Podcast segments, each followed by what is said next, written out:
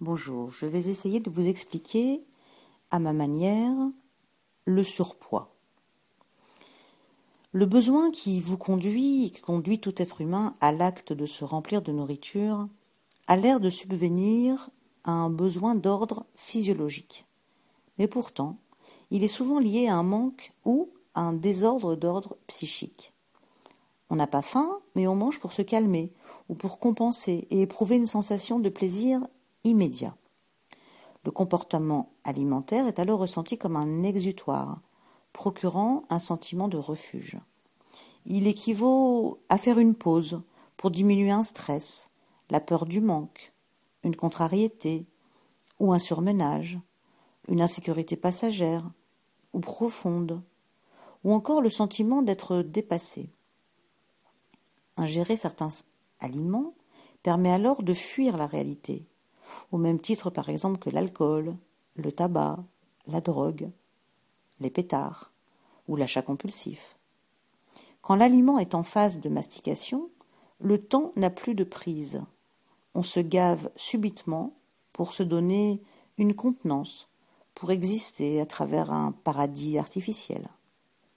L'ennui semble disparaître, une trêve momentanée au broyage de pensées négatives et dévalorisantes.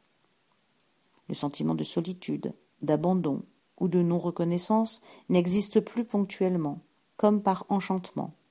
Tous les problèmes sont juste mis entre parenthèses, mis de côté. La prise alimentaire joue alors le rôle de bouton pause. Ce comportement peut être compulsif. C'est ce que l'on appelle la pulsion alimentaire. Si l'intensité et la quantité de la consommation sont importantes, on parlera alors de crise, de crise alimentaire. L'effet calmant des aliments est lié à la texture en bouche, matière consistante, et à la sensation de remplissage illusoire. Cet acte agit comme un réflexe de survie, évite de ressentir des émotions négatives, mais rend trop souvent, malheureusement, addictif. Pour se sentir de ce cercle infernal, je propose de réaliser à mes patients un sevrage.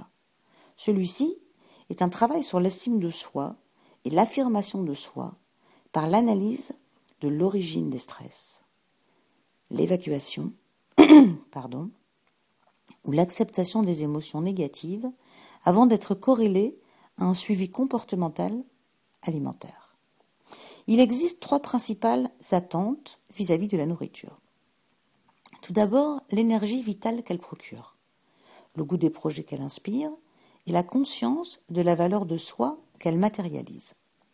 Ces trois quêtes sont induites par la pulsion ou non de vie. La guérison de la dépendance s'opère lorsque l'on remplace ce que l'on cherche extérieurement de la nourriture par ce que l'on souhaiterait intérieurement dans notre fort intérieur.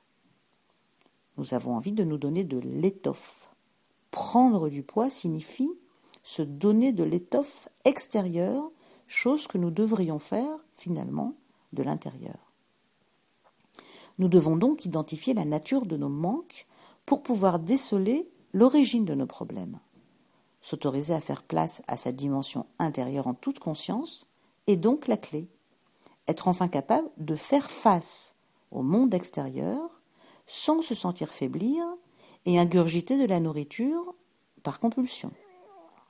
En d'autres termes, c'est acquérir du poids intérieurement en s'emplissant de confiance plutôt que s'étoffer par le biais de kilos visibles à l'extérieur qui viennent parfois juste pour nous protéger d'une faiblesse cachée dans notre inconscient.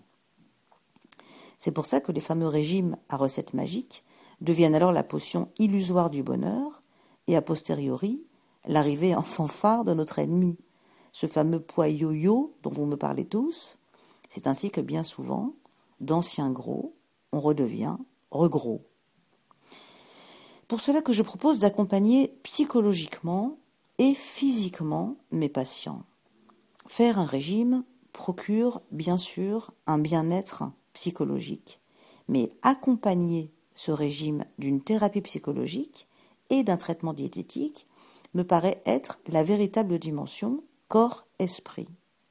L'efficacité d'une bonne cure fait toute la différence. Et il est très difficile de trouver des produits qui vous permettent d'avoir tous les éléments essentiels, aussi bien des vitamines que des minéraux, que des fibres et que des protéines végétales. L'important, faire toujours attention que les produits soient agréés par la EFSA, c'est-à-dire l'European Food Safety Authority. Moi, je conseille donc les produits de la gamme Benevita, qui sont des produits suisses, et vous savez quelle est la rigueur de la Suisse. Ils sont basés à base de glucomanane, donc le principe actif naturel. C'est une racine de konjac, vous en avez certainement entendu parler. Et pour moi, la nouvelle formule évite tous les dangers liés aux anciens comprimés qui étaient difficiles à déglutir.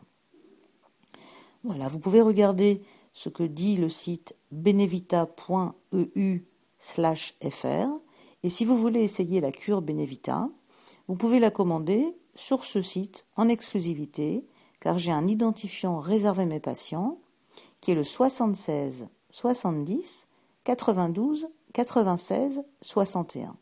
Je m'occuperai de vous suivre au niveau psychologique pour vous donner à la fois toutes les propriétés et les vertus. À bientôt. Au revoir.